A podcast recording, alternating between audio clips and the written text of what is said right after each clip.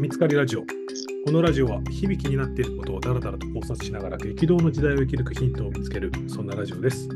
飲み屋のテンションで、時には本当に飲みながら話し込んでいくラジオになります。各週金曜日に放送しております。私はパーソナリティの株式会社見つかりの代表をしてます、表と申します。そしてもう一人、私の友人の聖子さんです。聖子さん、よろしくお願いします。よろしくお願いします。なんか飲みながらと言ってますけど、最近あんまり飲みながら録音する機会はない今日この頃でございますが、瀬尾さん、あの、最近気になっていることはありますでしょうか？いや、あの、飲みながらなんですけど、だからは今年はちょっと体重を落とすか体を絞らなきゃいけないなと思っているんで、なかなかはいはい落ちないんですよ、体重が。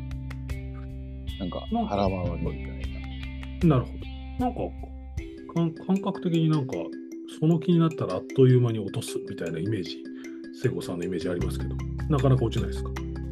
落ちなくて、はい。なんか、そんな食ってるイメージはないんですけど、あ、お酒？やお酒なのかな？って出して、なんかちょっとお酒に制限を加えよう。お酒に制限加えるのって一番に難しいんですけど、はい。なので決めたのが、ワインをボトル1本飲み切らない。自宅では。自宅ではワイン1本ボトルを飲み切らない。はい。手前で止める。はい。それを目標にしようかな。なんかひ極めてなんでしょうあの一見その飲まない人から見たら当たり前だろうって思うかもしれないですけどやっぱ一回飲み出しちゃうとねなかなか止まんないですよね。ああね、一本もね、開いちゃいますよね。そうですよね。開いちゃうんですよ。飲み出すと特にね。あそんな中でなんか最近気になってることはそれ以外ではあったりしますでしょうか？まあ、あの、引き続き、あの、年末年始に読んだ本をですね、まだ完全に消化しきってないというか、まあ、このラジオで消化しきってないので、引き続きちょっとそのネタに行かせていただきたいんですけど、はいはい年末年始に、まあ、読書 6, 冊、6冊ぐらいがあったのかな。まあ、全部は読み切ってないんですけど、はいその中で、えっ、とですね、半分が教育系。この前ですね、あの、ご紹介した教育は遺伝に勝てるかっていうね、本と、まあそれとプラス何冊だと。はいで、あと3冊がちょっといわゆるその資本論系？はいはいはい。資本論系って、まあ資本主義とは、まあ、とかですね、要は消費とか、まあそういう現代社会の、まあ資本主義の現代社会にインプットされている、インプット、えっ、と、されている、その今のこの制度っていうのに、今疑義を呈すようなうん。本をなんですけど、まあ、その中で、結構もう売れてる有名な本でですね、あの、人申請の資本論本が、斉藤浩平さん。はいはいはい。あの、なんて言うんですか？あの、マルクスのこと、マルキストって言うんですか？はいはいはいはい。もうバリバリマルキストの方ですね。なんか、もうちょっと基礎的な、ゼロからの資本論という資本論を分かりやすく解説してくれる本も読んだんですけど、まあ、うん資本論って分かってますけど、もう一度読むと結構面白いんでね、資本主義とは、みたいな。うん。で、読んだんですよ。で、まあ、ざくっとどんな内容かというと、はい。まあ資本主義って、まあ、いわゆるその、行き過ぎちゃってますよね、と。うんまあ、いわゆる1980年代以降、まあ、正直資本主義って永遠成長しなきゃいけないっていうよくわからない、なんか設定になってるじゃないですか。企業も毎年毎年売り上げ上げなきゃいけないじゃないですか。まあ、その結果、そうですね、成長。その結果、まあ、1980年ぐらいまでって人間が、まあ、どこまで豊かっていうのかわかんないですけど、まあ必要なもの、冷蔵庫って必要じゃないですか。必要というかあった方がいいし、車は1台あった方がいいし、みたいなところって、1980年ぐらいで僕の意見としては大体出揃ってる気がするんですよ。確かにそうですよね。なんかその今のエアコンで。人がいたところだけ反応して温めるとか、まあそこまではいらんだろうとかやっぱ思いますよね。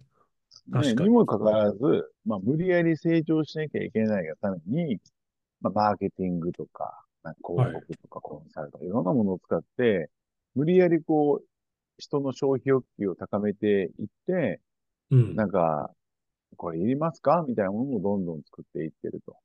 うん。まあちょっと言うのもあれですけど、iPhone も12でも13でも14でも15でも変わらないじゃないですか。まあ、そうですね。足りました確かみたいな。まあ、いらんちゃいらんですよね。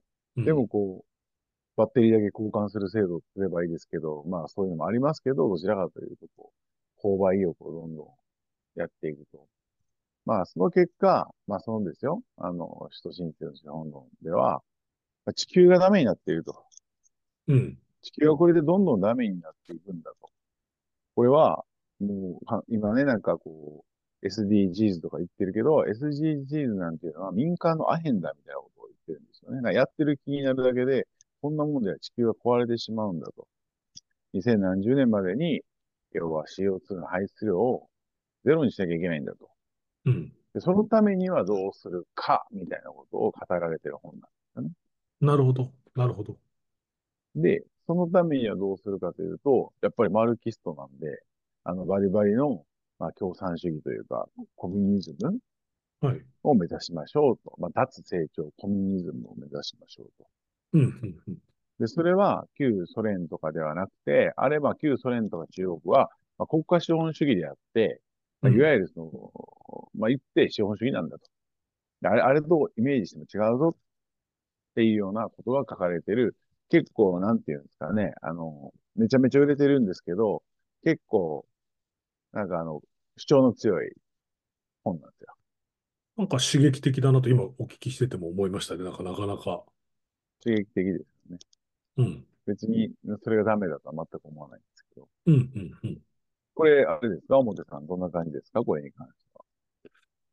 まあ、もう序盤のその成長がっていうところを、うんなんか、すいるっていうのとかをこう、まあ、無理やり書き立てて本能でっていうような話とか、なんか僕はどっちかっていうと、その脳科学とかドーパミンとかなんかそういう話とかをよくその性格とかやってると、あの調べたり、本読んだりするんで、なんかすごいそうだなという、ドーパミンのとりあえず解放のなんか快楽だけを追っていて、本質的に本当にいるかみたいなのは、そうだなと思いますね。なんか、なんか一方でなんかその、なんでしょう。やっぱり、どういうコミュニスト、コミュニ、なんか共産主義に近いものがうまくいくのかっていうのがなんか、うんうん描けないというか、うん本当にうまくいくのかなっていうのがなんかおお正直思っちゃうところがなんかありますね。なんか聞いていて。どうあでしょうか？そうなんで。すよ。はいいや、僕も結構そこ同意で、いや、あの、なんかロジカルにいろいろ書いてあるんですけど、いや、斉藤さんには申し訳ないですけど、じゃあうんどうやって実行していくのかっていうところら辺から、うん、ちょっとハードル高え、みたいな。ハードル高えって気になってくるんですね。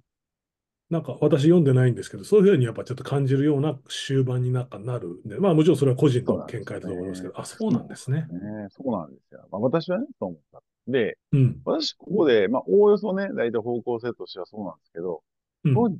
ちょっと私意見が違うところがあって、いほい。一つは、まあ、資本主義がまあ1980年ぐらいから新自由主義みたいになって、いや、どう考えてもなんか無駄な成長をしていって、これって意味ないよねっていうのはずっと思ってるところで、自分もそれで育ってきたので、なんかずっと競争競争消費できたんですけど、うん。なんか40過ぎてぐらいからなんかこれって違うんじゃないかっていうのを感じ出してたんですよ。うん。うん。うん。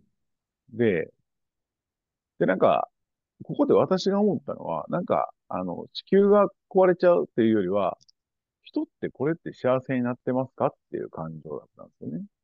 うん。なるほど。なるほど。というのも、まずその人っていうのは置いといても、地球壊れてますか議論にもものすごい懐疑的とは言わないですけど、なんかどうなんだろうと思うことがあって、ほいわゆる地球温暖化の原因って二酸化炭素ですかって、そのパッとネットで調べるじゃないですか。ほいほい。そしたら結構反対意見があるんですよ。うん。うん。うん。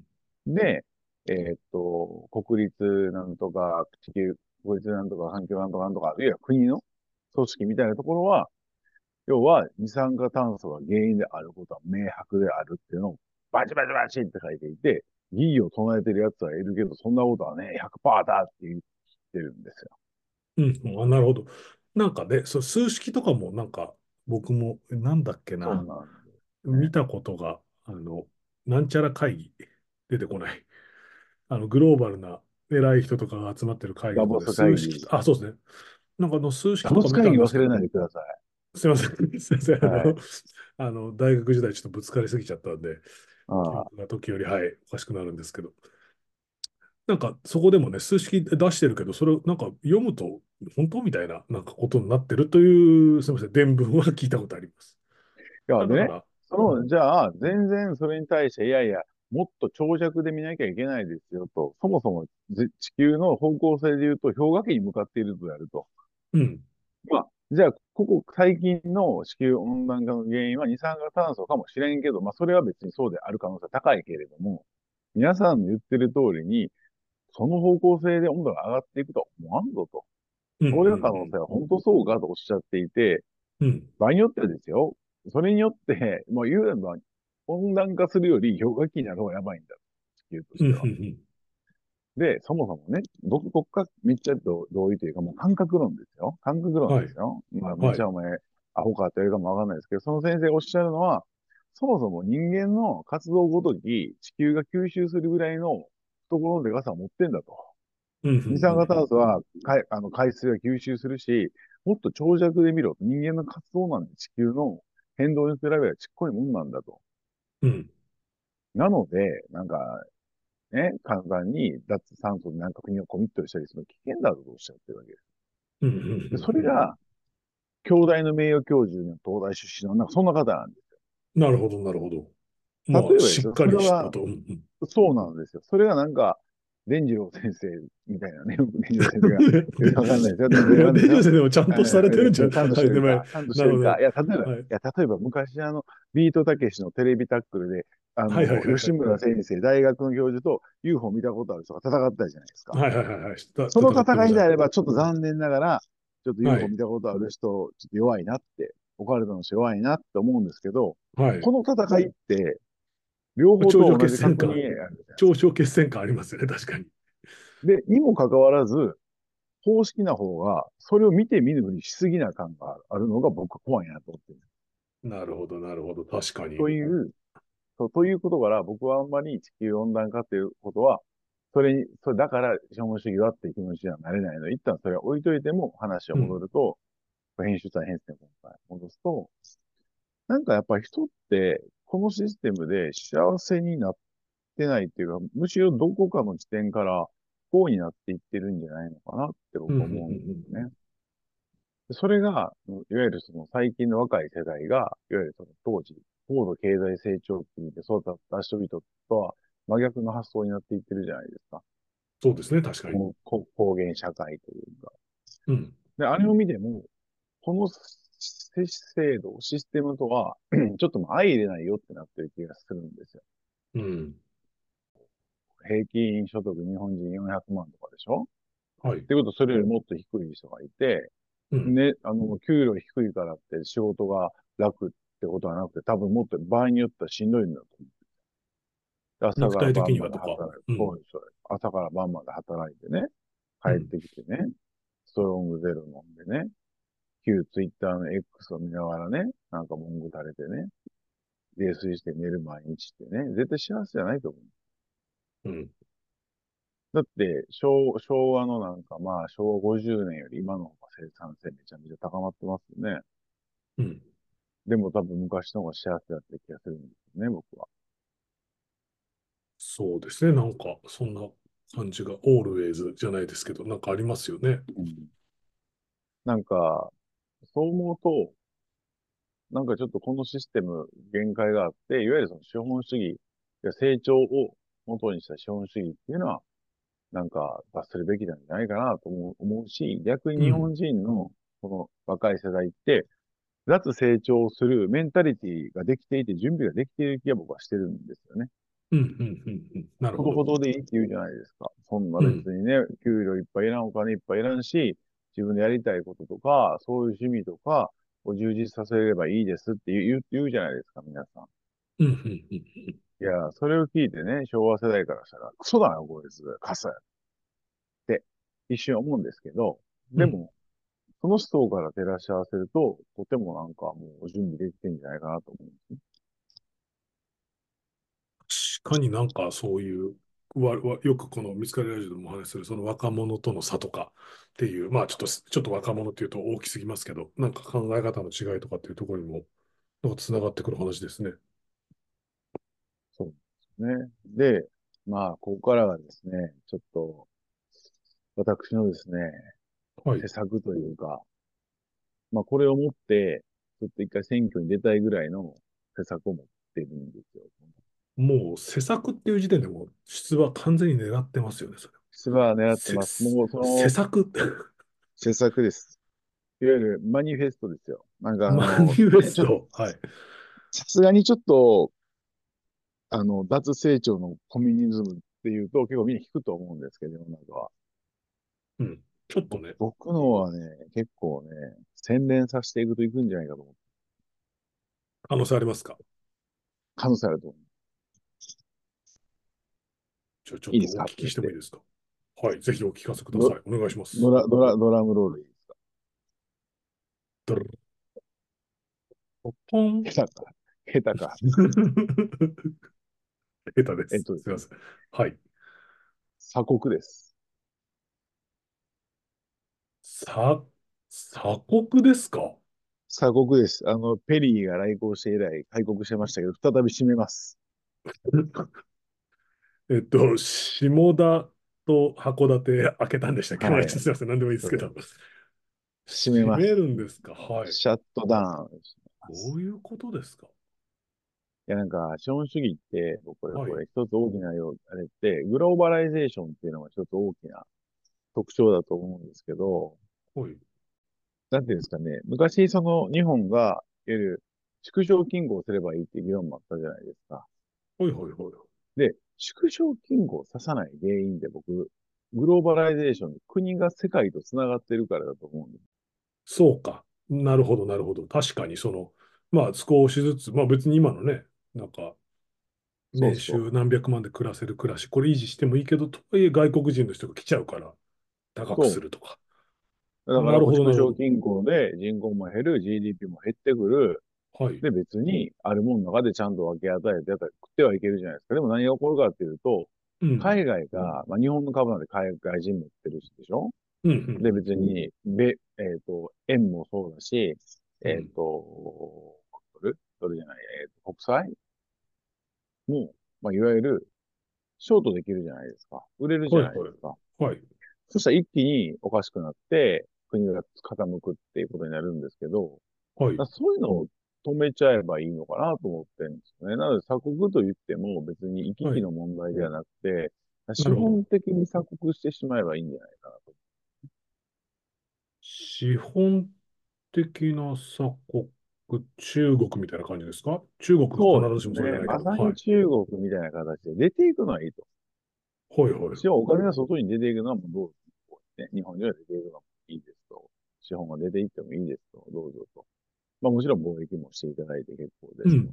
ただ、この国に資本的な投資をすることに関しては制限を加えましょう。うん、うん、うん、うん。ゼロじゃなくてもいいと思うんですけどね。なぜかというと、さっき言ったみたいに、それがあると、ショートされて大変なことになるじゃないですか。うん、うん、うん。っていうことに加えて、僕これって、あの、人が幸せかどうかって、相対比較だと思うんですよね。絶対的なもんじゃないと思うんですよ。特に資本主義下では。資本主義下では相対。誰よりもお金持ってるとかのがあるから幸せと不幸が下がるみたいな、そんなイメージですか？えっと、いや、別に例えば今うん日本って、はい。何でもユニクロで安くええもん買えて、ご飯も美味しくて、なんかすごい物価も安くて、まあある意味幸せじゃないですか。いいじゃないですか。うん本当にそう思ってますよ。そうですよね。いや確かに。、でも、やたらダメだって批判されてるのは、この国が成長してないから、ほっといてくれって話でしょそうですね。そうですね。まあ今日の論調でいくと、する意味本当にありますかってところが飛んでますよね。しなきゃいけないが前提ですよね。確かに。それだと。でも、それをほっとくと、いやいや、お前ら成長してへんし、安いから買いに来るわ、つって、海外の方がこの国を買っちゃうんですよね。なるほど。例えばホテルとか、たなんでいろんなものを買って、いわゆるその、そこで儲かった利潤っていうのは海外の方のものになるし、海外の人はここで贅沢をして、安いお金で労働させられる日本人になると、その相対的なものに対して不幸を感じるわけですよ。なるほど。相対的なものに対して。僕はそう思うんですよね。あの、相対性だと思うんですよ。そう思うと、いわゆる、資本的に止めちゃうと、海外の方が、いや、安いからええやんって言って、観光もいいよ、何千円だし、バンバン来て、バンバンお金を落とすと、そのお金で潤うのは日本なんでや、そうですね、確かに。日本なんですよね。で、キャピタルゲイン取れるのも日本人なんですよ。そうすると、別に自分たちはここで来てもらったら潤うし、うん。別にここれで良くないって割り切ってしまえば、いや、僕たちは資本的に鎖国して脱成長って決めてるんです。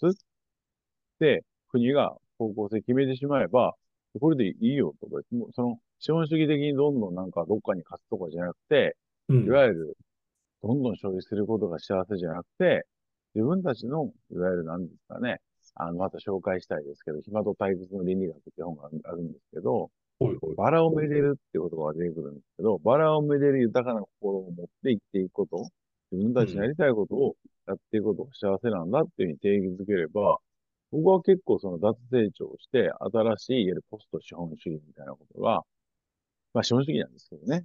なんか、入資本主義みたいなことができるんじゃないかなって思ってるんですけど、これ。ちょっと出馬していただくのと同時に、なんかそのやっぱり、とはいえ日本でなんとか儲けたろみたいな人たちが、海外の人も含めて、やっぱり日本の政治とかと絡み合ってるので、聖郷さんが暗殺されないかなっていうのをちょっと今、あの、懸念しました。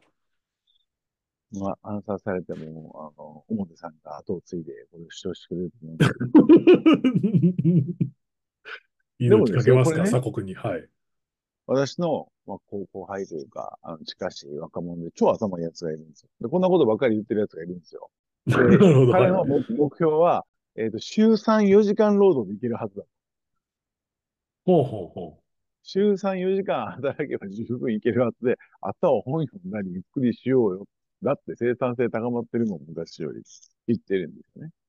で、その彼が、その、その脱資本主義みたいなこう話の中で、今まで聞いた中で一番素晴らしい施策だと褒めてくれた。確かにそうですよね。いや、本当にそうだなと思いますね。ただね、問題が、問題がある。はい。問題が。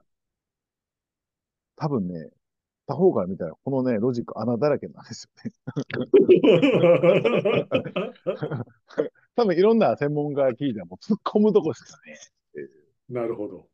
けど、だけど、ちょっとそういう声もね、ちょっと見つかるラジオ、あの、集めていきたいっすよね。なんか、パッと聞いて反論するポイント、まあ、もうさっきも言ったように、その、すでにある利権どうすんだとか、だけど、それは別に結局何をやってやろうと起こり得るので、別になんかあんまりいい批判では多分なくて、じゃあなんか他にあるんですかねっていうと。ここれ、批判っていうか、今僕は荒々なこと言いましたけど、はい、これをちゃんと設計して、10年とか15年とか単位でやっていけば、多分、なんかいける施策なんじゃないかなと思うんですね。この国にそんな勇気があるとは思わないですけど、うん。なんかいける気がするんですよ。これね、脱成長で、もう資本主義のそののその悪乗りには乗らないって宣言した国ってなさそうじゃないですか。うん。ね、だけど、全然す、すごい、なんか、もう金融にいた時とか、なんか、そそれこそ、なんか、一回このラジオで言ったから、なんかその、バーゼル規制とかね、いや、別に、あの、し、しないっす、みたいな。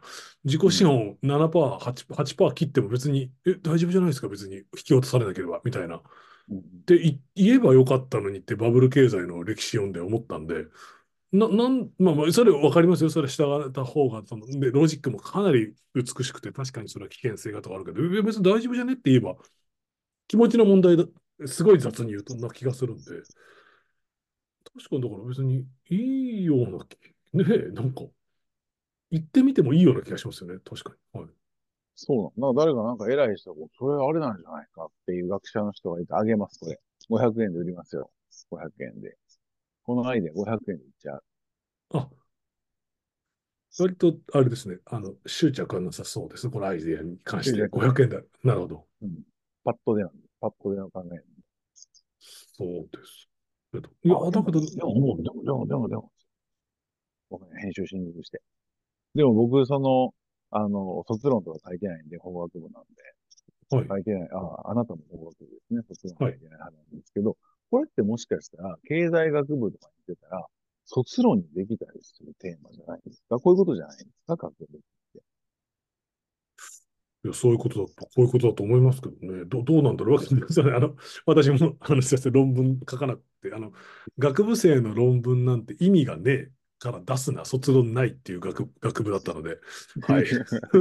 非常になんていうんですか、あの、諦めの良いというか、しかもそれに思いっきり便乗して何も書くつもりもなかったので、はい。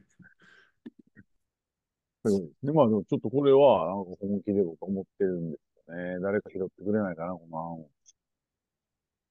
いやー、ちょっと募集したいですね。なんか、あいいろんな意見を募集したいですね。あの、まあ、見つかりラジオは本当リスナーは10人にも満たないので、いろんな意見が、いろんな意見が来るかっていうところが 大大問題ですけど、大問あの、題ね。大問題ですけど、えっと、あの、非常になんか誰が聞いてるか、その顔が見えるラジオとしてやってますけどうん、じゃあ飲み会でよくね？みたいなところも、まあ、なくはないんですが。はい違うんです。違うんですよ、これは。大事な。なるほど。いやー、だけどすごい。ちょっと、あの、ご意見とか来ないか、募集しつつ。まあ、1回目これぐらいでいいんじゃないですか。なんかどうでしょう。そんななんか、こっからちょっと考えを深めて、まただけどこれ議論したい話題ですね、これ。日本鎖国論。日本鎖国計画っていう本で、田中角栄以来の、え、誰だっけ？日本改造計画って誰書いたんでしたっけ？間違え、間違え日本改てません造計画。ある田中角栄難しいわあれ、日本改造計画、小沢一郎だ。あ、全然違う。全然違いましたね。すみません。うんいや、いや、なんかそういうね、僕の一つの主張でございました。整えました。はい。では行きます。資本主義とかけまして、資本主義とかけまして、強いスポーツリーグと解きます。その心は、どちらも株が大事でしょうーん。そうですね。そうですね。なんかちょっとその株っていうのは、なん、なんていうかその、まあ株と株なんですけど、う。はい。な、なんかこう、卑猥というか、いわゆる株組織とかってことだったんですけど。卑猥でした株っていうのはなんかか、ああ、なるほど、なるほど。確かに確かにちょっとうん暗示するというか、うん。ちょっと卑猥だったんで合格ならずっていうことでよろしいでしょうか。じゃあ私がいきます。お願いします。資本主義と、とかけまして、資本主義とかけまして、中年太りと解きます。執念太りと解きますと、その心は、どちらも無駄な成長をやめた方がいいでしょこれも、これもちょっとあれですね。あの、う。数少ないリスナーの方に今回問いましょうか。うんどっちの謎かりが良かったのか。守るのな綺麗よ、綺麗。ただ僕はその株、株、株、株っていう、なんか言われた瞬間に、なんか反射を起こしてしまういやあと株組織までなんかなんとなく言えたらね、良かったんですけど、ちょっとか株だとね、リーグの株組織っていうので、ちょっとすいませんだけど、ちょっと反省が多いあ 謎かけになってしまって、本当に申し訳ありません。まあ、じゃあ、我々ね、鎖国に準備をしましょう。そうですね、ちょっと鎖国の準備に向けて、とりあえず黒船が来ても大丈夫な準備をしつつ、今日も一旦終わろうと思います。